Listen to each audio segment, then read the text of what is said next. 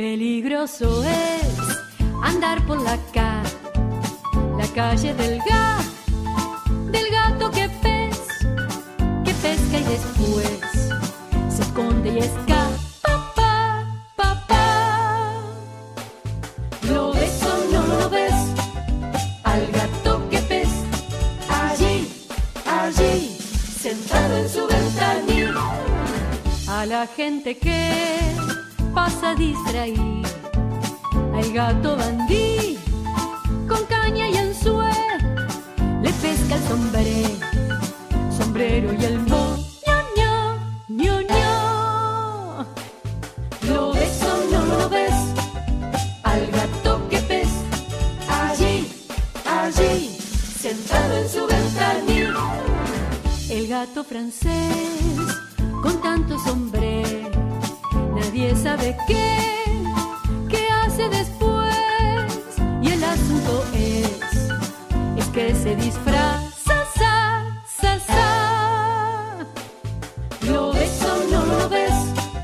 Al gato que pez, allí, allí, sentado en su ventanilla.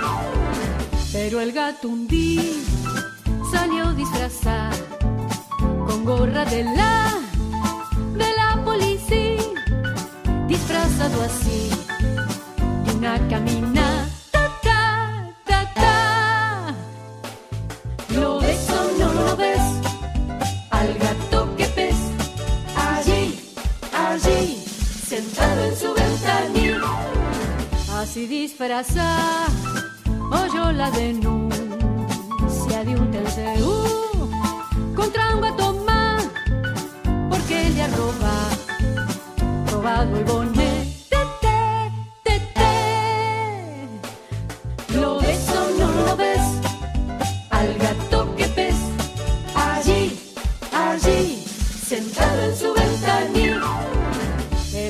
no puede decirle soy yo, confundido no, tiene más remedio que llevarse pre, preso al calabozo,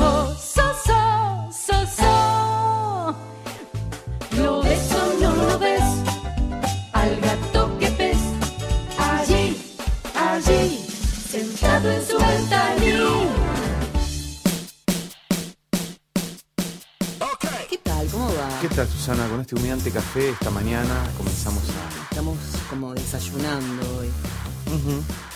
Hoy desayunamos. Sí, qué lindo todo, ¿eh? Ah, tengo un regalo para vos, mira. Ay, por favor, por favor, quiero el abrirlo. almanaque que vos creías que era una mentira, bueno, acá está, el almanaque que manda Bueno, Carola. qué J. bueno, qué bueno, qué lindo. Pará que no lo abrí todavía. Qué lindo digo el sobre porque tiene un montón de fotos de gatitos. Sí, no digas que está mi dirección ahí, así Eh, que... no, no, no. Eh, dice para Susana, Salguero- a ver. Qué bueno, qué lindo. Pero Carola, ¿de dónde nos manda, nos manda esto? De la productora. Ella trabaja en una productora de cine. Ah, qué bueno, es genial. La puede ser Está que sea una productora de televisión también, pero bueno. Ajá. Está buenísimo. Imágenes de películas de cine. Ah, la, Mirta Legrand, la que está acá es muy antigua, de Mirta Sí. Legrand. Marta Sorquini. Y Juan Carlos Torres. Claro, Torri. los martes Torri. Pero después cuando veo, hay fotos en blanco y negro, pero de películas nuevas. Claro. Diego Peretti y Maribel Verdú en Cinijos. Sí, esa es la de Winograd, la de Ariel Winograd. Ajá. Qué bueno.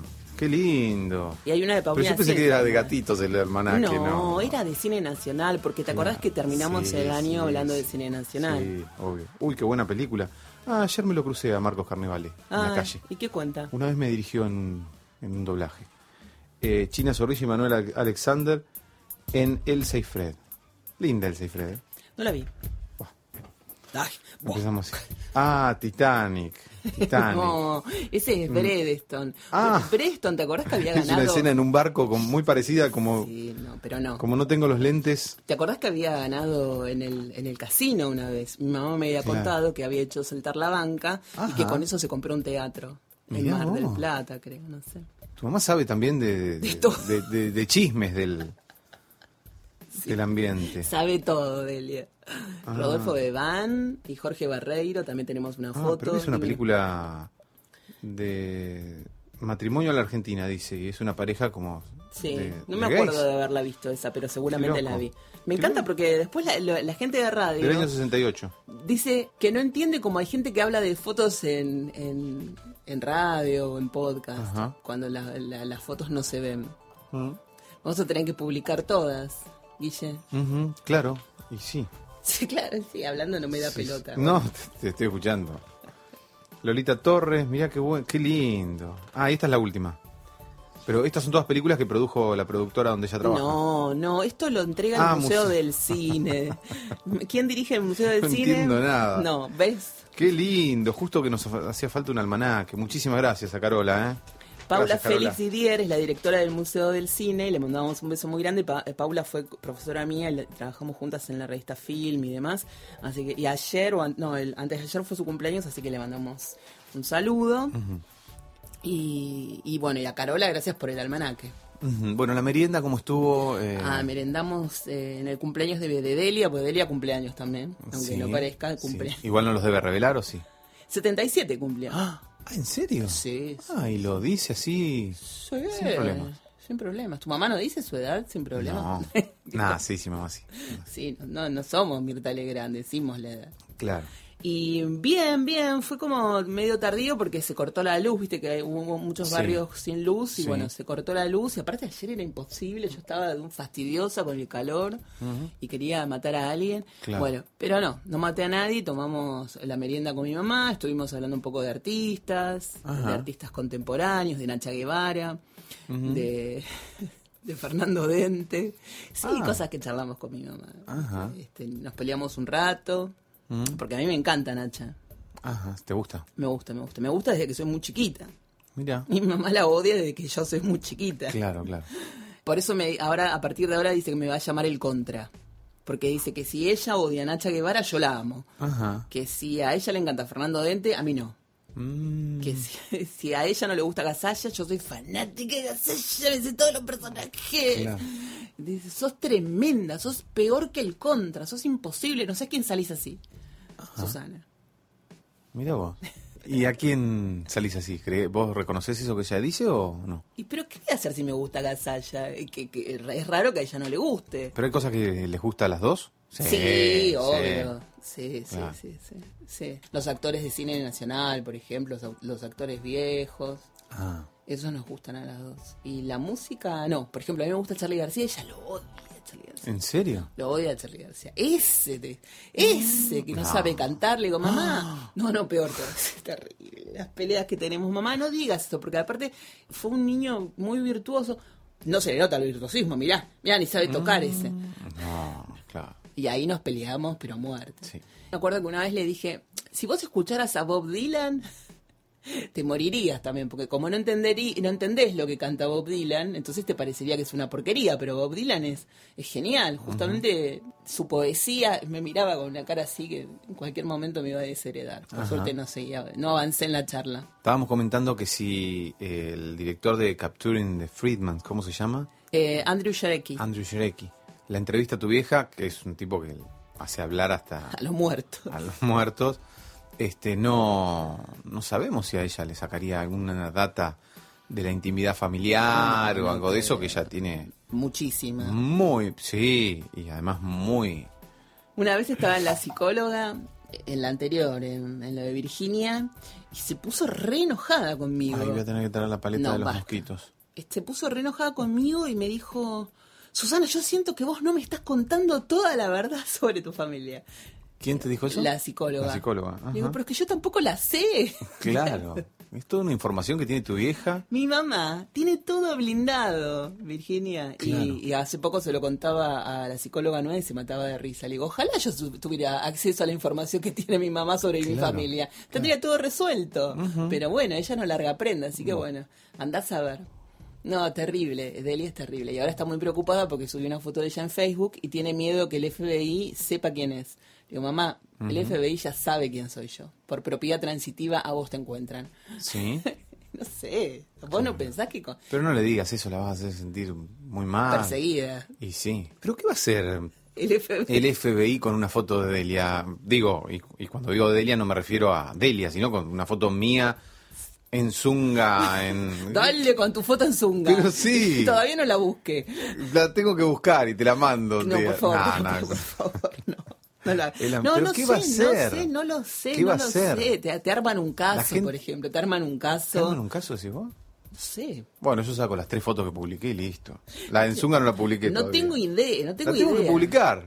La tengo que publicar. Para que para que vaya el FBI y te porque viste que hay como toda una una cuestión, si vos por ejemplo estás buscando algo en Mercado Libre, automáticamente todo lo que vos buscaste en Mercado Libre te aparece en el muro de Facebook, no para que lo vean los demás, pero sí Claro. como fe- pero es como horrible todo. Cuando vos Claro, buscas claro, algo en sí. internet, Sí. al toque te aparecen mails tipo spam en, en Gmail con Sí, ofertas parecidas de las sí. cosas. Es horrible todo eso, está siendo investigado. Sí, ya lo hablamos con, con Muxi. Bueno, entonces- Claramente, el tema de la Big Data. Bueno, entonces mamá no está tan errada. Tiene miedo que el FBI la contacte.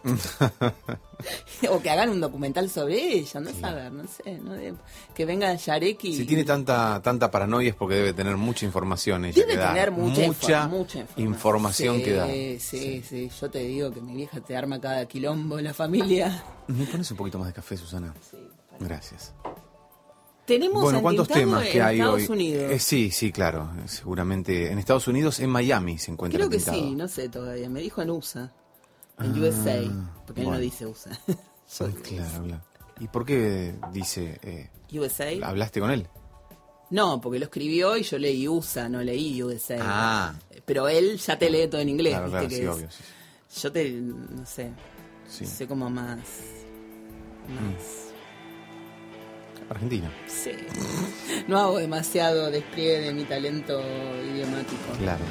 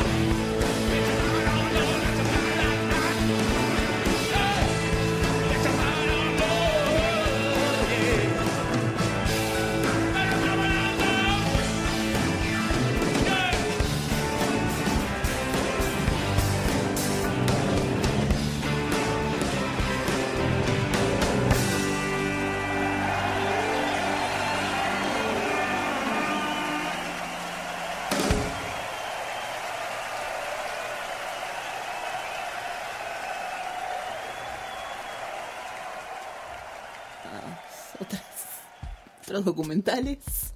A ver, porque yo con mis películas, yo con mis películas que supuestamente uno se deprime viendo las películas que vemos acá, este, pero vos con tus documentales, ¿viste?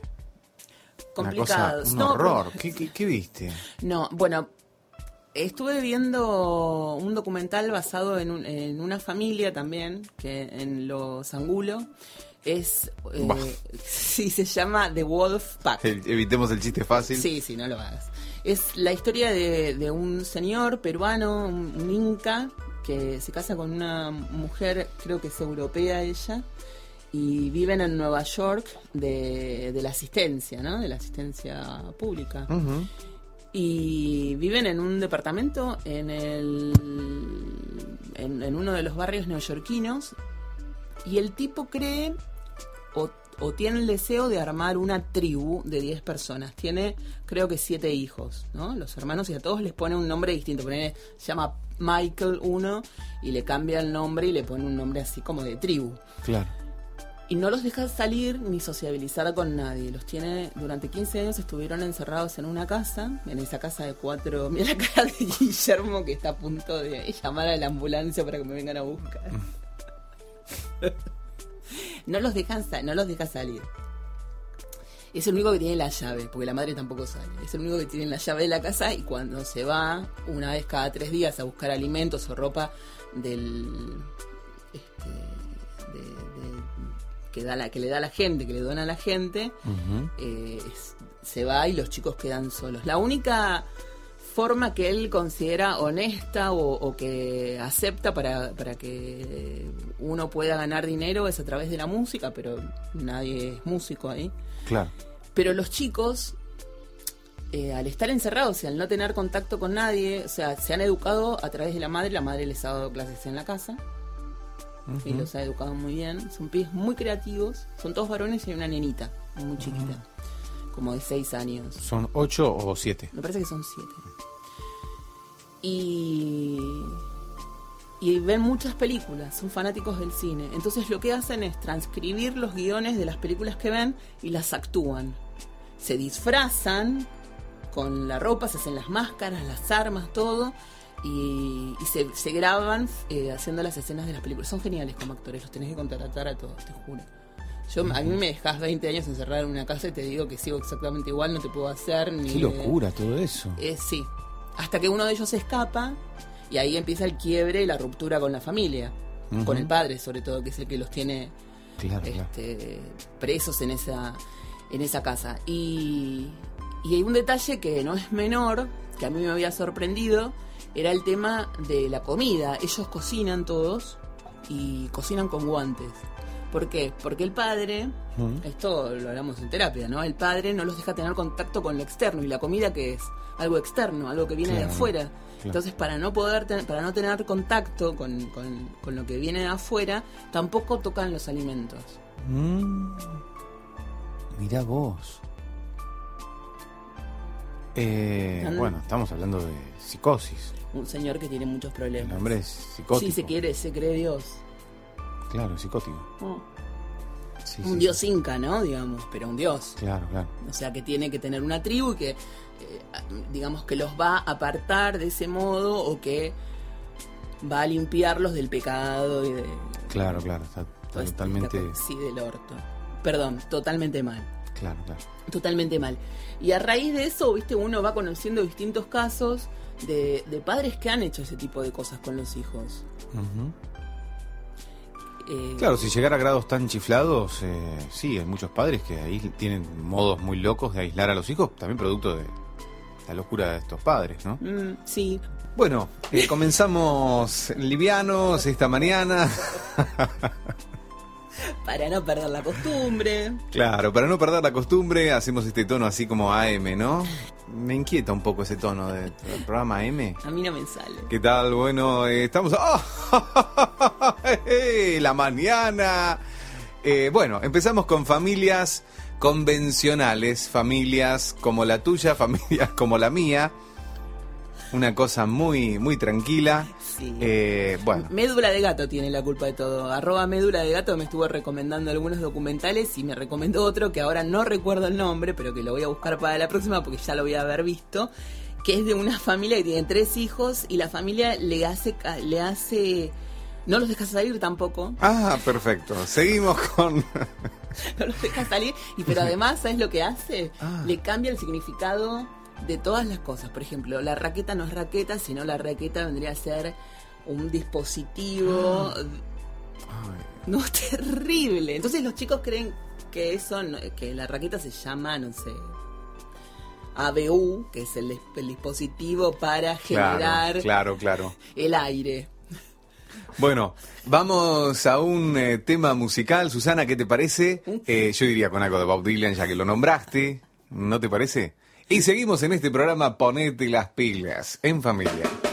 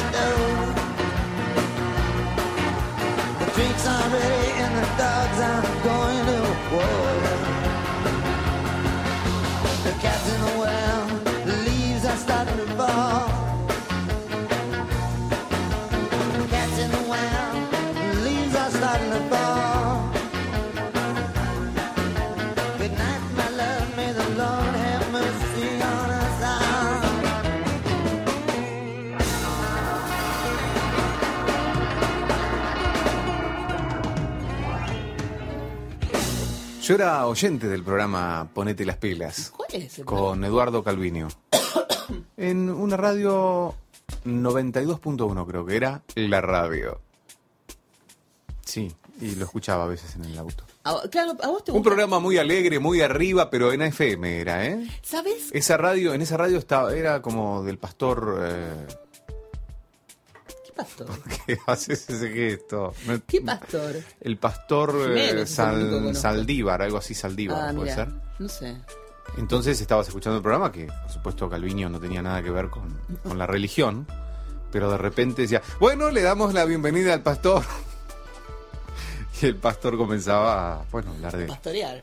Claro, pastorear tenía la voz así un poco el dueño de la radio.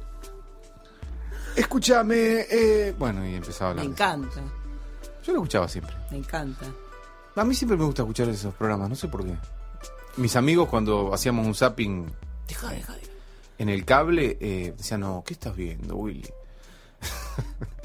y me sacaba, ¿viste? Como, no sé por qué me, me atraen esos programas. Porque no estamos bien. Digo, que no son los que los oficiales que escucha No, todo no, el mundo. no. Ve, Eh, programas como los que salían en Kitsch en el en ¿cómo era este? Ah, el programa que conducía Petinato era a la tarde. Sí, eh, me colgué del cable. Me colgué. Ese tipo de programas a mí me, me Me encantan. encanta. No sé por qué me, me- me gusta ver esos programas. Bueno, en radio también siempre escucho, ponerle. eh, hay un programa que escucho que es todo en inglés. Mm. En, en Radio Palermo.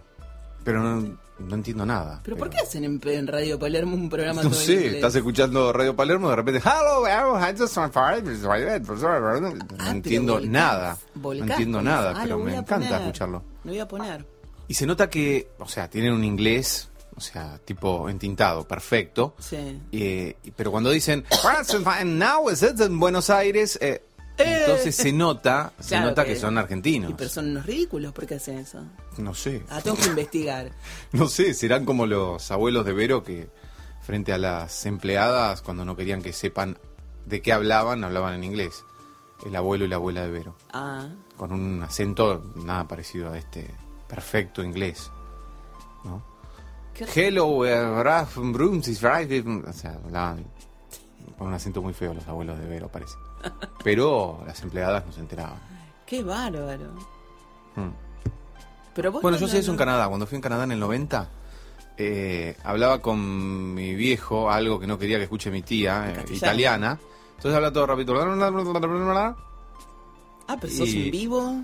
Claro, y, y entonces mi tía en un momento me dijo, eh, lui parla così eh, rápido para que no entendamos lo que dice.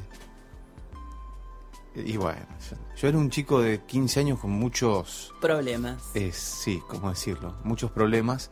Eras muy eh, rebelde vos. Muy rebelde, no. Sí, eras una- Todo lo contrario. Todo lo contrario. Si- hubiera sido rebelde no hubiera tenido tantos problemas. No, yo era ¿No? extremadamente... Adulto, me decís ahora. Pero me dejas, me deja hablar, licenciada. Me deja hablar a mí. Usted me pone todas las palabras. Parece, parece. Usted se parece a mí cuando empecé a trabajar hace 10 años, que era un desastre. El paciente decía, listo, ya está, ya entendí todo, perfecto. Es que no, no, no y tengo, no había escuchado nada de lo que decía el paciente. no tengo paciencia. Necesito que usted desarrolle la idea rápido. Bueno, discúlpeme, tengo, tengo mis tiempos, manejo mi silencio. eh, y bueno, y, y nada, no, yo tenía muchos problemas, no sabía qué ponerme. eh, eh, íbamos en el avión ah, para Canadá y yo decía, ay, que se caiga este avión, que se caiga este avión, que se caiga este avión. A mí me pasa eso, estoy entre que se caiga este avión y que no se caiga ¿Por este qué avión. se va a caer? Te pido ahora que te vas de viaje que no empiece con que se caiga este avión, que se caiga este avión, porque un día se te va a cumplir. Te lo digo, por favor. eh. Te digo que es algo raro, es algo raro, porque es como digo más, sí, que se caiga este avión y a la mierda. No, pero cuando vos estás arriba. ¿Pero por qué? ¿Y si se cae, qué pasa? Te morís. Sí, pero... Ponele o no. No me entero casi. Es un, un cachito que, No, no sabés. No que no escuchen tintado esto, porque si yo fuera entintado, imagínate. Bueno, no sé, son rasgos obsesivos de, de mi personalidad. Pero allá en Canadá yo hacía eso, ¿viste? Eh, hablaba rapidito para que no me entiendan. Encima estaban todos ahí queriendo entender. Y sí, sos mala gente. Mi mamá habla en gallego, que es muy fácil de entender, pero yo nunca caso nada. ¿Y con quién habla en gallego para que vos me Con mis tías, Ah, ¿sí? claro. Ah, que No, odio. es que ella odia. Pero, y, pero, a, a, a ver, Tu mamá tiene facetas... es totalmente inasible. Es un, un ser que no. O sea, que se opone a, a- a las palabras así como vulgares, pero de repente le dice al ascensor cualquier cosa. Cornudo, le dijo al ascensor. Claro. Al ascensor. Al ascensor. Bueno.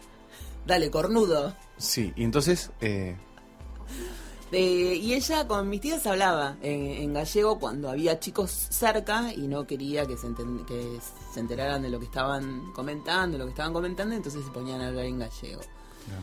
Horrible porque yo al principio no me daba cuenta, pero después Mm, Qué odio, qué odio. Y todavía lo siguen haciendo, como si no entendiéramos ahora de lo que hablan. claro, claro.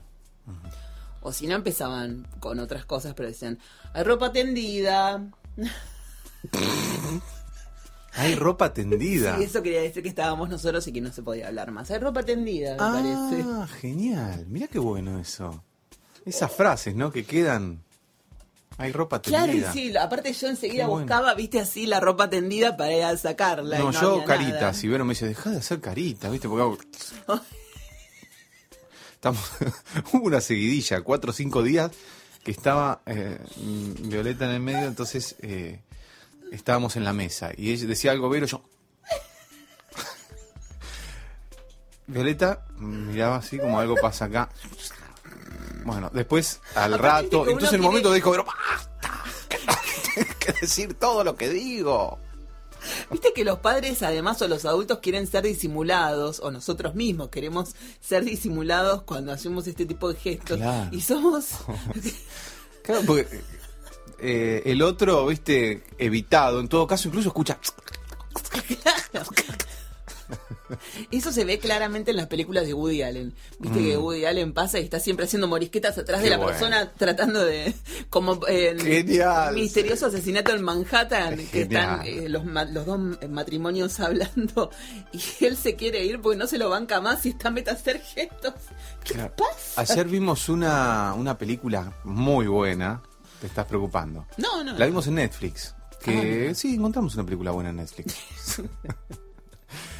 Eh, del año 86. eh, una película con ella que no me puedo acordar. Meryl Streep Sí. y eh, Jack Nicholson. Ah, El amor es un asunto complicado, ¿no? Bastante. Qué buena. terrible. Qué buena terrible. película. Pero arrancó medio lentón, así. Yo digo, No, mirá vos, Woody Allen en este momento hace unas películas geniales. Sí. Y esto empezó medio tranquilo, pero es otro estilo de película, de verdad, genial. Los que puedan verla, dura, es dura, es, Es bastante dura. sí. Con, con música, con Dura, canciones pero de Carly Simon. cotidiana. Sí. Divina. Ese tema genial. Tan, tan, tan, tan, tan, Volviendo. ¿Escuchamos ese tema? Baby sneezes, mommy pleases, daddy breezes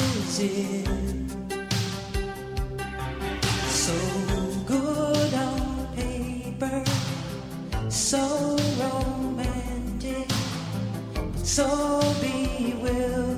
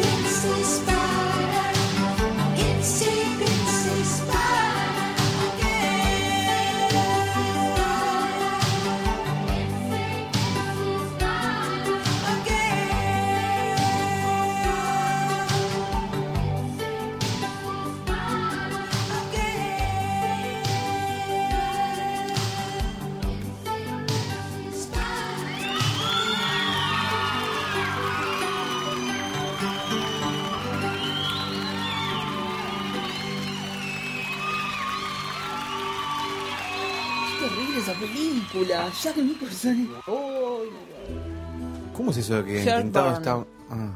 ¿Así se llama? Sí. Ah, ¿viste? Heartburn. sí. Pero en castellano. no El corazón se quema. No, no, sí, claro, bueno, más o menos. Era, es mejor ese, ese título. Pero no me acuerdo cómo era acá en castellano. Me acuerdo sí que Me pone nervioso el personaje de la cari- las caritas de, de Jack Nicholson. oh, me pone un poquito nervioso. Y, A mí. Y sí. A Vero le encantaba. ¿Por qué le gusta tanto a Vero? A mí No me sé. gusta, ¿sabes que, que según Julieta Ortega parece que Jack Nicholson una vez las invitó a ella y a una amiga a la casa y bueno, nada, ya se fueron porque Jack Nicholson quería una fiesta, pero terrible. ¿Sabes Ah, quién, quién es la guionista? Nora Ephron, una genia Nora. ¿Sabes quién es Nora Ephron? No. Guionista de cuando Sarri cono- conoció a Sally. Ah. Y además directora de Tienes un email, Sintonía, Sleepless in Seattle, Sintonía de Amores. De acá. Eh, Sintonía de amor, está, claro. está buena. Sí, sí, sí. Se murió hace, hace unos años una genia, Nora. Bueno, Ephron. eh, la película, el productor es Greenwood, el que produjo muchas películas de Woody Allen. Sí. Eh, la la cas- castinera es eh, Juliet Taylor. Ah, sí. Julian, eh, Ju- Juliet, Julie, Juliet- Julie Taylor. También de... Que también es la de Woody Allen hasta el día de hoy. Y el director es Mike Nichols. Eh. Mike Nichols es uno de los mejores amigos de Woody Allen. ¿Sabes? Ah. Eh, la hija de Mike Nichols es la que aparece en eh, Crímenes y Pecados, que hace de sobrina de él, que la lleva al cine, ¿te Ah. acordás? Y siempre le explica, le dice que, que nunca le crea a los profesores. Viste que se la, la- la hace saltearse las, las clases y la lleva a ver cine clásico. Ah, dice todo lo que tenés que ver y aprender está Claro, acá.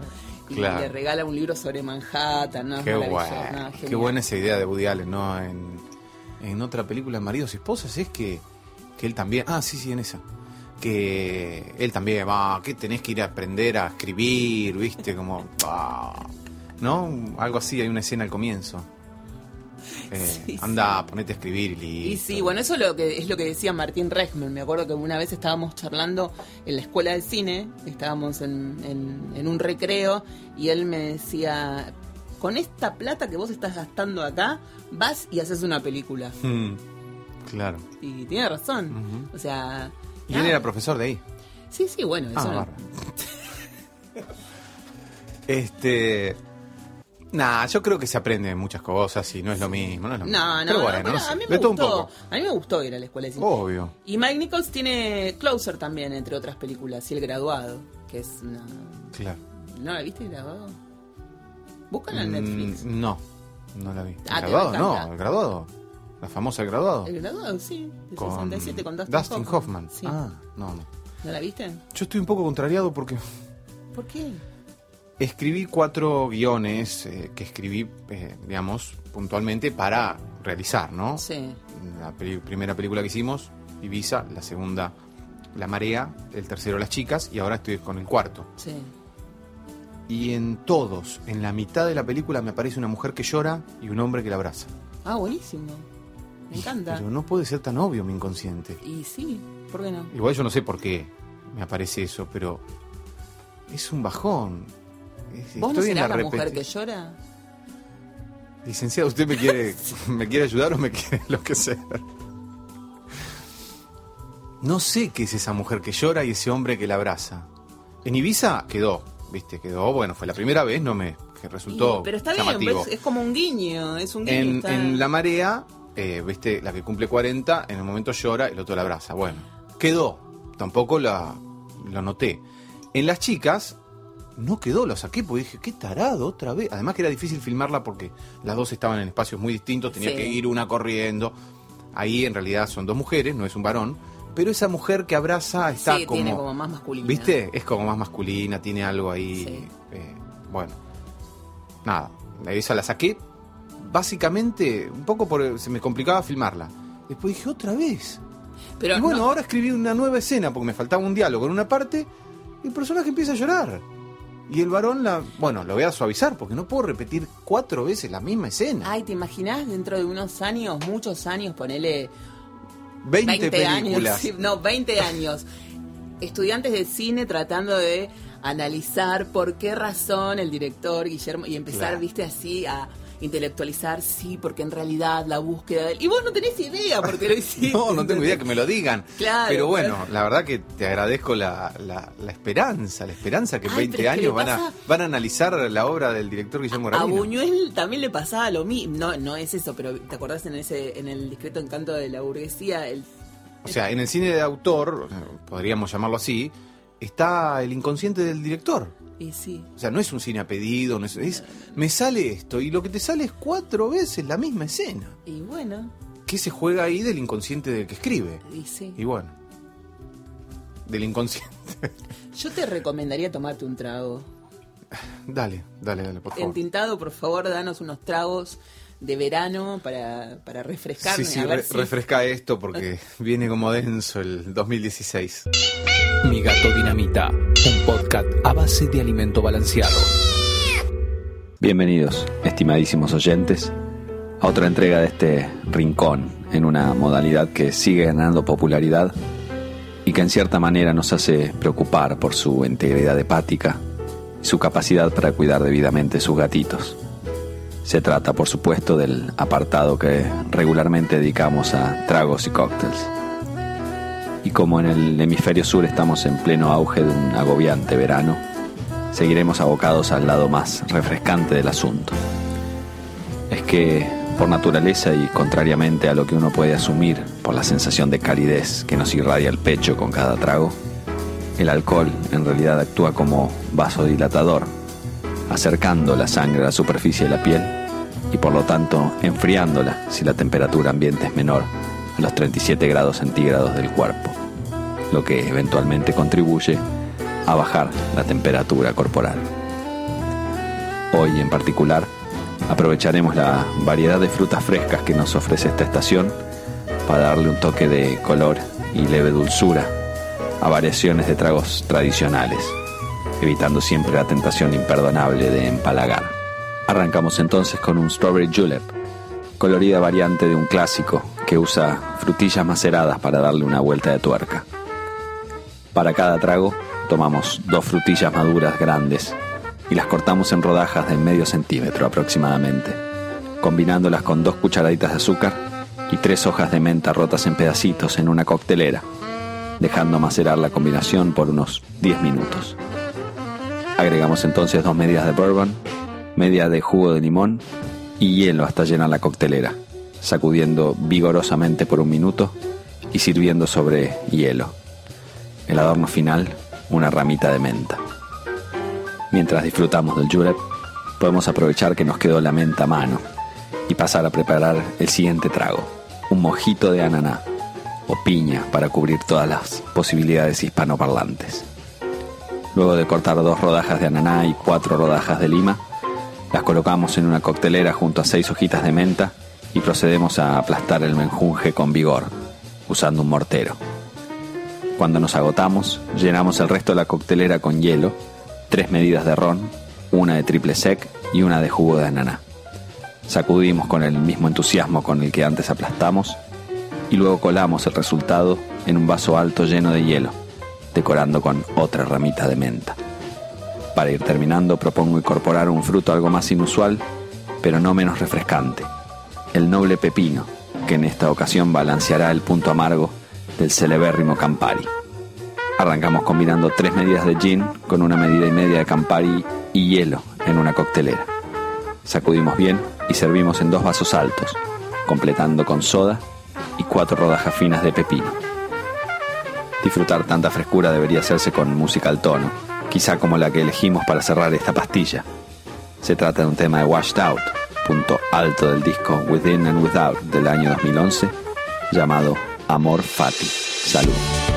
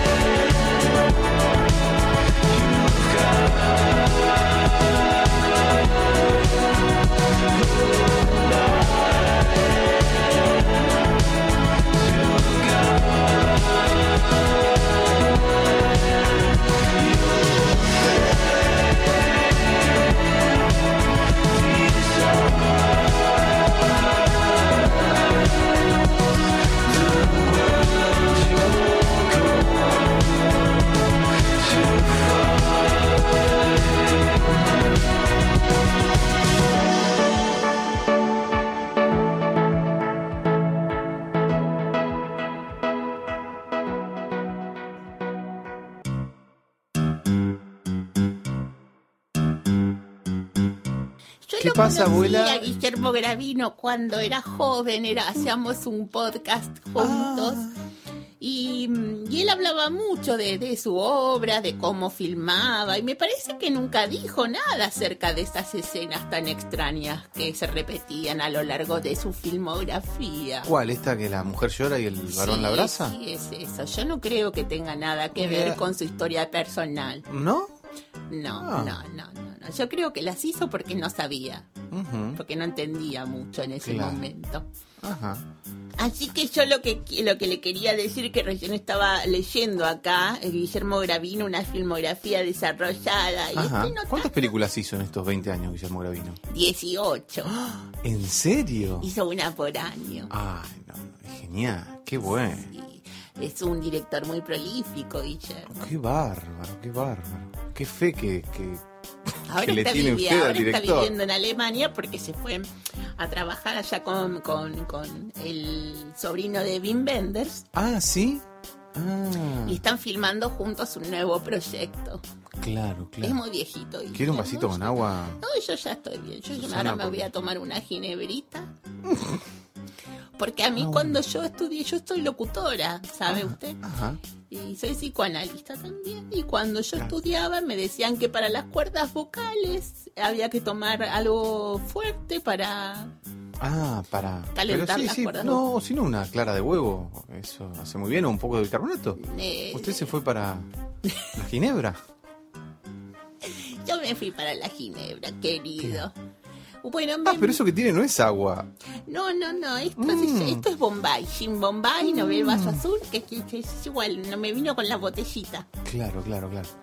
Bueno, así que usted sabe el, el- el secreto este de la escena. No hay ningún secreto, querido, no hay ¿Cómo nada de todo lo ¿No? que quieren investigar, no, Ah, no existe nada. No existe- Hay, que, hay que ser más simple en la bajada de línea Lo que pasa es que llamó mucho la atención que en 18 películas, en la mitad de la película aparece una mujer que llora. Son casualidades, señor. Es muy llamativo que No, el director ningún- algo quiso decir ahí.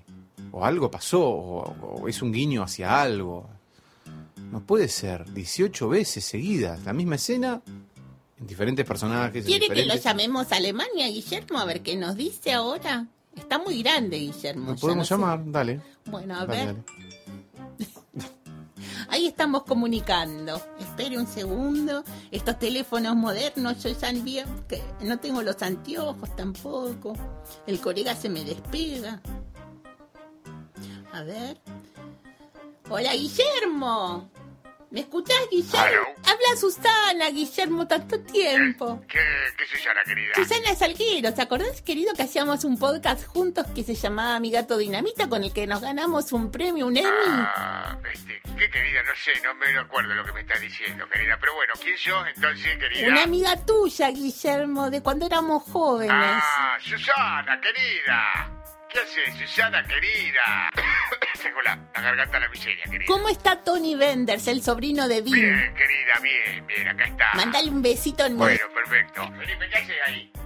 No, no, que el nene no haga eso, ¿eh? Pero el nene No. ya es grande, ya es como tiene como... Este, 32 años y tiene el, el nene que lo deja hacer cualquier cosa. Felipe está trabajando con nosotros en el tema del cine, querida. Está haciendo la música original de las Sí, películas. sí. Escuchame una cosa, Gui- eh, Guillermo. Te queríamos preguntar, acá estoy con un crítico de cine, que él dice que todas tus películas tienen un guiño, que en la mitad de la película aparece una mujer que abraza a un señor o algo así. No sé, ¿cómo, ¿cómo me dijiste, querido, que ya no recuerdo? ¿Viste que la memoria en este No, momento... que en las 18 películas que hizo en estos 20 años, eh, no dan los... eh, como que está medio raro. Felipe tiene 32, pero pasaron 18 años y... Pero bueno, que hay en las 18 películas hay una mujer que llora en el medio de la película y que un hombre o alguien que está en una posición masculina la abraza. Yo le dije que eso no tenía nada que ver. No, eso pasa en la película, mira. Dice que si yo recuerdo de las cuatro primeras, de las cinco primeras, me No, no, parece. para, en las 18 películas que hizo después de las tres primeras, o sea que van 21 películas, eh, hay una mujer que llora y hay alguien que la abraza, o le agarra la mano, o algo de eso. porque- Querido, vos no has visto mi Yo película. creo que tampoco las ha visto, ¿eh? Ay, no, pero él eh, es como que va más allá todavía. Él ya no dice no tiene nada que ver, dice no existe eso. Yo creo que tampoco existe. Yo no recuerdo, recuerdo de las primeras. la- A ver, ¿usted cree que en el desasosiego de una pareja en el infinito también aparece, sucede Bueno, en eso? esa película sí, querida. En esa Y, película y- sí. y- y romance en el supermercado. En esa... En esa... No. Ah, sí, sí, claro, también. En, la también. góndola de los pescados pasaba. Claro, claro, claro, porque ella vio que este, no quería conseguir el pescado, ¿cómo se llama? Este salmón rosado, pero parece que este, toda una cuestión de lo- la explotación de la producción del salmón rosado en, en- en Chile había llevado las cosas a que, bueno, no se produjera más salmón Bueno, rosado. no, entonces quedamos... Siempre, viste que él tiene como la temática, ha manejado la temática de la explotación, viste que siempre aparece algún guiño a ese tema, alguna preocupación de, del director, ¿no? Eh, sí, sí, a mí, me- acá me acaba de llegar un, un, un mensaje de Diego Entintado, de Entintado, que está en este momento en Estados Unidos también, está como siempre, yo creo que nunca lo tuvimos acá en Buenos Aires, dice que, que él recuerda toda la filmografía de Guillermo, eh, porque ha hecho un estudio también al respecto y que mm, está muy de acuerdo con la temática que él desarrolla y con la forma en el que él expresa su inconsciente. este, en todo caso, suponete que algo así hubiera, querida, en mis películas. Este, me parece que, bueno, eh, yo creo que tiene que ver con mi análisis, con la posición fantasmática, ¿no es cierto?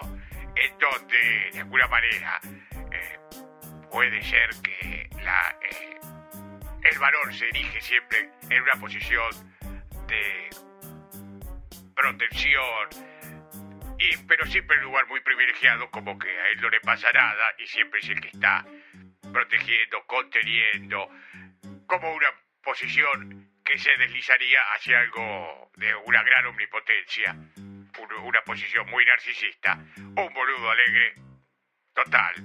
Este, bueno, que ha tenido que ver, por supuesto, esa cuestión fantasmática con gran parte de mi análisis, querida. En todo caso, te puedo tirar esa respuesta si te sirve. ¿Te no sirve sé a si te vos, sirve. muchacho, la respuesta del señor Guillermo? A mí me parece interesante lo que dijo, sí, sí, sí, sí. ¿Te resuelve alguna de tus dudas? ¿Podés hablarlo en la clase de cine? De, de- Y por lo menos me da, me da, me da un- una línea para, por lo menos que el director reconoce que algo de su inconsciente, de su fantasmática, se pone en juego evidentemente en esa escena. Yo creo que no reconoció nada. de- No, Susana, le estoy diciendo cualquier estupidez para que este muchacho se deje de hinchar. ¿Querés que Ah, se puso como muy ácido en la vejez este hombre, ¿no?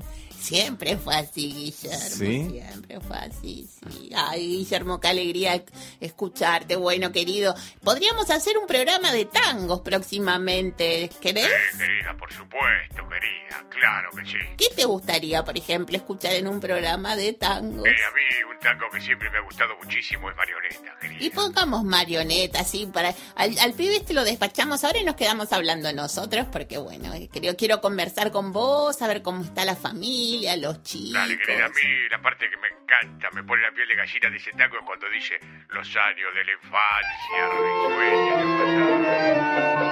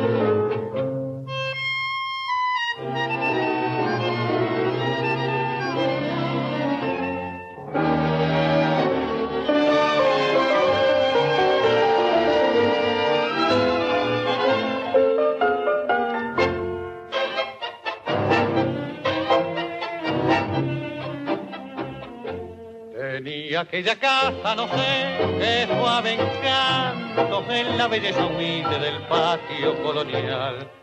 Cubierta en el verano por el florido manto, brillaban las lisitas, la parra y el rosal. Oh, si me parece verte la pollerita corta sobre un banco empinada la punta de tu pie los bucles despeinados y contemplando absorta los títeres que hablaban inglés, ruso y francés. Arriba Doña Rosa, Don Pánfilo ligero y aquel titiritero de voz aguardentosa nos daba la función tus ojos extasiaban, aquellas marionetas saltaban y bailaban, prendiendo a tu alma inquieta la cálida emoción.